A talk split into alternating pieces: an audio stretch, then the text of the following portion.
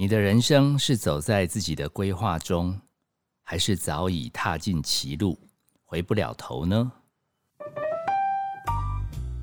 我是 K 老师，欢迎收听心理治疗师。今天这一集要跟你聊的题目是重新把话好好说。我记得好像是海明威说的吧？我们用两年的时间学说话，却得花一辈子才学会闭嘴。由此可知。要耐心倾听对方，比开口叽里呱啦说话真的是难上许多。但是对曾经经历一段有口难言的碎坡心理师，我的同学维婷来讲，要从讲半天没人听得懂，然后在语言治疗师的协助下拼命锻炼舌头，然后他现在一直进步到可以顺畅主持碎坡心理师谈情说爱 Podcast。我真的光想就觉得这是一个非常艰辛的过程。那之前维婷她跟我说，我觉得你可以直接邀我的语言治疗师，也就是我们的同学叶丽丽来节目聊一聊啊。我其实还蛮感谢她陪我走过那段重新把话好好说的日子。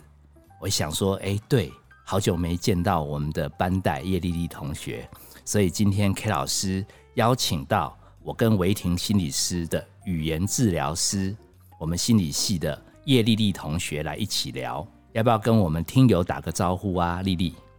嗯，各位听友大家好，呃，我是呃现在在马街学院听语系任教的叶丽丽。我我忍不住还会想跟你说班代好，因为因为印象最深刻，我刚转到心理系的时候，你就在黑板安定我们全班，那个画面我到现在还记得。那比较好奇的是，我跟维婷都还在心理系的领域啊，那你是怎么样转到语言治疗这个领域呢？嗯，关于这个问题呢，我其实是用消去法来呃决定这个人生的路。好，就是我大学毕业的时候，我很肯定我不想要做心理治疗师。好，那主要的原因是因为我觉得那个时候我的内心就已经充满各种的挣扎、困惑。我不知道我有没有办法做好一个陪伴另外一个人走出这种困惑的工作。好，那也是因缘际会之下，呃，有朋友找我去呃一个语言治疗室去担任研究助理。那我在那样的场合中，慢慢发现，哎，其实语言治疗是心理系背景的人很可以发挥的一个职业，然后就一直。呃，走下去，然后过程中遇到非常多的贵人，然后后来也去国外念了一个博士，然后现在回来在大学任教。我觉得听友可以参考我们丽丽语言治疗师的人生删去法，感觉哈删一删，断舍离以后，剩下来的事情好像就容易多了。啊，我我要帮维婷讲一件事，是因为她特别叮咛我说，如果丽丽真的来，一定要跟她。道歉一下，因为好像你那时候给他密集集训他的舌头，然后你好像有哄他说再做几次，我们今天就放学。结果好像他很认真，支支吾吾哈发出声音，最后你好像有一点糊弄他，又叫他再做几次。他好，他说他那时候虽然是个病人，可是他好像最后有一点点翻脸。他说现在事后想想，他说我们自己同学也没有额外收费。还特别跑到家里服务，然后他还发脾气。他说：“如果要来，一定要转达他的不好意思。”你还记得那段过程吗？我记得。不过，嗯，我觉得这个要话说从头。为什么？为什么？呃，我会担任他的语言治疗师，主要是因为那个时候是在那个疫情最紧张的时候，我记得是三级警戒。那那个时候，其实你要去呃住院，你都要通过一些筛检。好，那维婷住院的那个地方的语言治疗师，其实我非常熟，所以我当初本来是希望能够安排让维婷可以接受很棒的语言治疗，但问题就在那个时候是三级警戒，所以呢，语言治疗室关闭了，因为语言治疗师没有门诊病人。然后住院病人也不能随便进去，所以就决定把这个单位关闭，然后把那个空间让给防疫人员作为休息的空间。那所以那时候下一步就是安排看能不能让维婷去另外一间也是有很好的语言治疗师的医院。那但是因为维婷那时候刚从加护病房出来，她觉得她自己其实是整个身心是一种碎碎片的状态，他希望回家，他希望能够回到他熟悉的地方。对，所以。后来我又想办法，要希望能够安排有语言治疗师到府去做治疗，那但是呃也找不到合适的人，所以最后只好自己下海，重新就是站到语言治疗的第一线。我我必须说明的是，其实呃那个时候是二零二零年的时候，距离我上一次担任语言治疗师，哇，你重出江湖，没错，这个我上次担任语言治疗师。已经过了至少十年了，所以其实我自己也是很非常戒慎恐惧，如履如履薄冰，因为你是很久没有做第一线的治疗这个工作。因为我知道，好像帮助病人恢复语言能力，它也有黄金期，也不能说等到什么重新开院啊，什么找到适合人选，所以你。也不得不亲自跳下来帮我们的老朋友，真的是不得不，我觉得有点舍我其谁了，因为就是希望能够抓紧那个黄金复健时期，就是因为他那个时候就是是装着鼻胃管的状况，那我们希望能够重新帮他，呃，复健他的吞咽能力，让他可以用嘴巴来吃东西。好，然后透过味觉，还有整个舌头的这个控制，这个其实对他之后的说话也会有帮助。所以那个时候一开始，我其实是跟呃维廷那医院的，就是已经放假中的语言治疗师，我很感谢那位陈慧珍老师哈，就是我们协力一起，就是针对维廷的吞咽的部分，我们先做。比较密集的治疗，那时候大概一个礼拜会跟他约两三次，好，然后就用线上的方式，这个是目前国内还没有通过的 线上治疗的做法，所以那时候基本上我们也不收费嘛，那完全就是一种好，那我们就来试试看，那那时候真的是没有其他选择了，所以也只能一走一步算一步，然后。你说把话重新好好说的部分，其实是等到他的吞咽的部分已经开始有进步之后，再把那一块再加进来。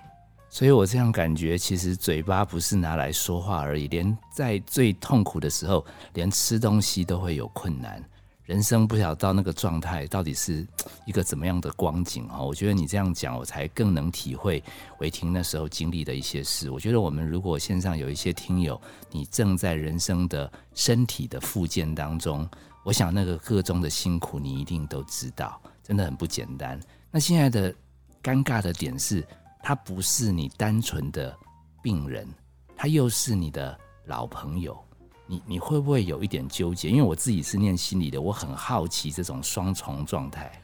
我那时候的做法其实就是呃，尽量稀释我的专业的身份，然后从陪伴的角度，然后告诉他说，现在的他如果希望可以呃学会怎么样用嘴巴吃饭，他可以做什么样的练习？然后呢，如果他未来想要重回职场，那他现在可以做什么锻炼？那我觉得你刚才讲的，维婷说要跟我说抱歉的那件事情，其实就有一点是这两个身份之间擦枪走火的结果。也就是说，我从复健的角度，我希望他多练习，但是呢，对，以他来说，又要严父，又要慈母，然后我要，我又要能够呃尊重他作为一个病人的。呃，尊严还有他的自主权，那所以我只好劝诱他多练习。那劝诱的做法可能还不够熟练，所以让他识破，然后也让他有情绪。因为你知道，我们同学他真的非常认真在练习，那种认真我都会觉得，他这样的人考不上研究所，我这么不认真的人考上研究所，怎么会有天理？他那样子的认真的态度，也带到他病后的复健。那我在旁边看着他的努力，我真的觉得哇，甘拜下风。他的人生就算走到这一步，他还是可以以他的素养，继续往前走。我是比较确信他还能跟你计较什么，讲好两次三次又给他偷加次数。我这样子听起来蛮替他庆幸，他起码没伤到智商，对不对？他伤到的是他的 motor 动动作的一些协调，但他还能跟你计较这些数字。好，只是我可以想象，就是我们又很想在专业上帮助他，可是其实他又是我们的好朋友，有的时候要给他一点点考量他的面子啊、尊严。我觉得这种东西真的在帮助的时候很为难，因为因为我自己有的时候接个案，也难免会有认识的朋友把他小孩带来啊。我我其实有的时候想教训一下家长的，可是又是我的同学，我我有的时候就很尴尬在那个状态，哈，所以。所以 K 老师在这边也顺便讲，有的时候他也是自己人哈，你还是找没有那么认识，也许也许他可以火力全开。那我想说，你觉得像我们的同学现在他这么认真，他又还推 Podcast，好，然后知道他有的时候还特别要字正腔圆，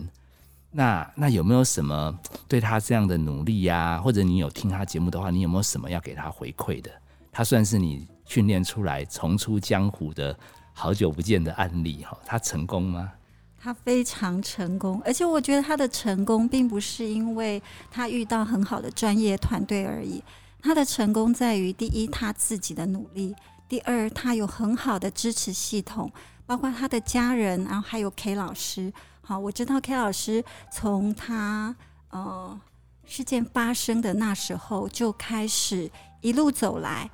都非常。关心维婷的进步，然后持续的鞭策他，让鼓励他写文章，常常去探望他。然后，呃，我记得事发当时，呃，那时候我第一次完成评估，就是我评估他目前的吞咽跟说话能力之后，我心里其实大受震撼。我那个震撼有一点像是。被送到九二一地震事故现场的那种，你看到整个灾难现场一片荒芜，然后哀鸿遍野的那种感受。然后我记得我那时候太震撼，以至于我需要找 K 老师调试一下。我希望我需要有人帮助我。那我记得我那时候跟你约，好像就是通话，就是透过通话的方式，我想要跟你聊一聊。然后我记得那一天，K 老师。不停的跟我说一句话，等我我找一下哈。我记得那个时候，其实我我第一句话就是跟 K 老师说，我不认识这个违停了，然后我就开始哭了。然后 K 老师那时候他说：“哎，我本来期待获得 K 老师的安慰，我想心理治疗师应该是要来疗愈我这种受伤脆弱的状态。结果 K 老师他非常。”冷静的告诉我说：“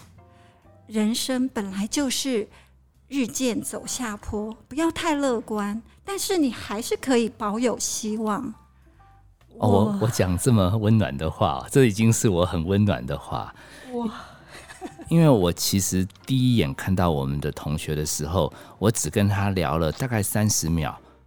我跟你有一样的感觉，我觉得他不是我记忆中的同学。我那时候就是在一个歧路，我记得我之前在节目有提到，我到底要把他当我的个案，还是把他当以前我的朋友？因为他跟我们太熟了，我们一起度过我们最美好的大学生活、研究所生活，所以那种东西，其实你不要讲说对个案本身是一个荒芜，其实对于这么熟悉的朋友，他就活成让你感觉说人生好无常哦。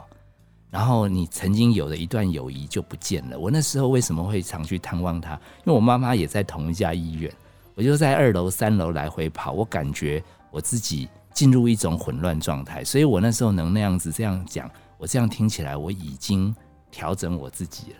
我好像有一点接受人生是会变化的。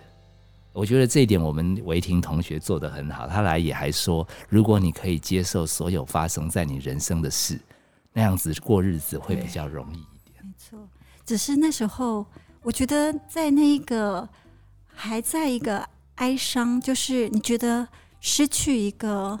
你曾经看到他这么青春年华正茂。然后他，我也曾经邀请他来我们学校演讲。我记得他的演讲就是真的就是春风化雨，让我们所有的同学听到之后就会很自然而然接受他所有的叮咛跟劝告。好，那那个时候我记得你还 K 老师还跟我说，他觉得这个心理界。走到巅峰的状态，大概违停就是一个让人觉得很难企及的一个标杆了。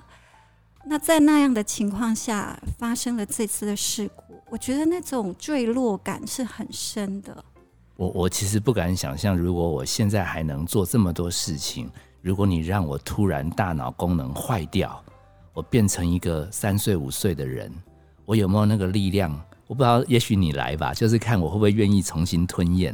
然后重新去讲话，我觉得要要面对那个不堪的状态，真的是非常不简单。我这样想想，我觉得我对你这个行业也有一点敬佩，因为我们心灵关怀一下，我们就去过我们的人生。你是要验收它真的可不可以吞好一点，可不可以慢慢咬字清楚一点，把一句话怎么样架构表达的很很好。我觉得语言治疗这样听起来，它。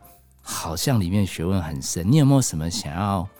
利用这样一次可以来录音的机会，跟听友们介绍说，哎，这个行业你有什么想让大家更认识语言治疗这个领域，或者你有什么最后想对我们听友的叮咛，都可以在这个机会说一说。嗯，呃，其实我但愿所有的听友都不需要接受语言治疗，好，那因为语言治疗本身是一个附件的专业，好，我们会协助。个案好，比如说是发展他的语言也好，好，或者是复健他的语言能力也好，然后还有他的口说的能力，包括他咬字的清晰度，他的嗓音的音质、音量、音高，然后还有他的呃语言的顺畅度。好，那基本上我们服务的个案，可能零岁到九十九岁都有可能。那除了沟通之外，也包括吞咽的部分。那所以，呃，你的吞咽或者是说话能力受损的时候，你都知道怎么样找到语言治疗师来协助你。那最后，我很想要跟大家说的是，我们在教学的现场上，我们会要求学生实习最后要撰写所谓的个案报告。那这几年来，我们会发现。呃，学生写到失语症的个案的年纪有年轻化的趋势。好，那所以这个可能就是呃，我们可以去思考一下，我们现在的生活方式是不是可以做什么调整？好，那可能是因为我们现代生活真的是太让我们整个身心的状态会容易脆弱哈，甚至处于高中风风险的状态。那这个部分。也许是呃，我们可以稍加留意的。那另外，我还想要跟各位听友说的是，如果有一天，当你遇到永远回不去的状态，它未必是一件坏事。你仍然有机会可以透过认真复健来重建大脑，也还有时间可以好好塑造或是接受新的自己，然后迈向属于你的未来。好，我们看维婷，他在。他人生的低谷里，好，透过他自己的努力，然后还有他的家人朋友的支持，他一步一步的重新重建他的说话能力、吞咽能力、各种行走生活功能的各种能力，然后重回职场。所以，呃，我想要先跟伟霆说，呃，我最近听了他几集的 Podcast，然后从语言治疗的角度追踪评量。那我觉得他现在的说话的表现真是太厉害了哈！当初，呃，他几乎连一个词都没有办法好好的正确说出来的情况下，他现在可以录 podcast，然后声调控制非常好，几乎可以得到满分，咬字也可以超过九十分，整体的节律控制也都有八十五分以上，这个简直是奇迹了哦！那所以呃。我觉得维婷是帮我们立下了一个很难超越的标杆啊。那这个标杆就是，当人倒下之后，还可以坚强的意志，持续锻炼他的身心，然后重新回到职场。然后不止这样，还透过书写，然后用你的专业跟体悟来回馈这个世界，促进一个善的循环。然后我觉得他的以身说法真的很励志。我觉得这一段话一定一定要让我们同学听到。然后，如果你也是在人生就是卡关，好，我觉得你听一听丽丽语言治疗师跟大家的分享，希望我们是一辈子都不需要用到他们的专业。但是如果真的你的孩子或者你的长辈真的在大脑受损，他刚刚讲了一个专有名词叫失语症，我如果没记错，好像叫什么 aphasia，它好像是大脑的某些语言区块它产生了病变，有可能是我们生活习惯，有可能是我们老化，让我们的大脑在那一块它不太能功能表现得很好。结果弟弟还特别提供说，好像这样的状态，现代人也不再是只有老人才会这样子，所以 K 老师要。勉励我们的所有的听友，就是珍惜你现在能有口说话、有口吃东西的时光。那万一真的有一天生命遇到变数，想想碎破心理师，他也在人生继续不停的努力。有的时候我们生命回不去，那就开创另一个感人的故事吧。好，我是 K 老师，呃，谢谢我的同学丽丽来，我们一起聊维婷的故事。有机会，我们再邀更多的心理专业来跟大家交流。我是 K 老师，本节目由金星文创制作。相关的节目，你可以在各大 Podcast 平台收听。如果你觉得这一集可以分享给身边有需要的听友，你用力帮我们传出去，让更多的专业可以让更多有需要的人都受益。我们下次见。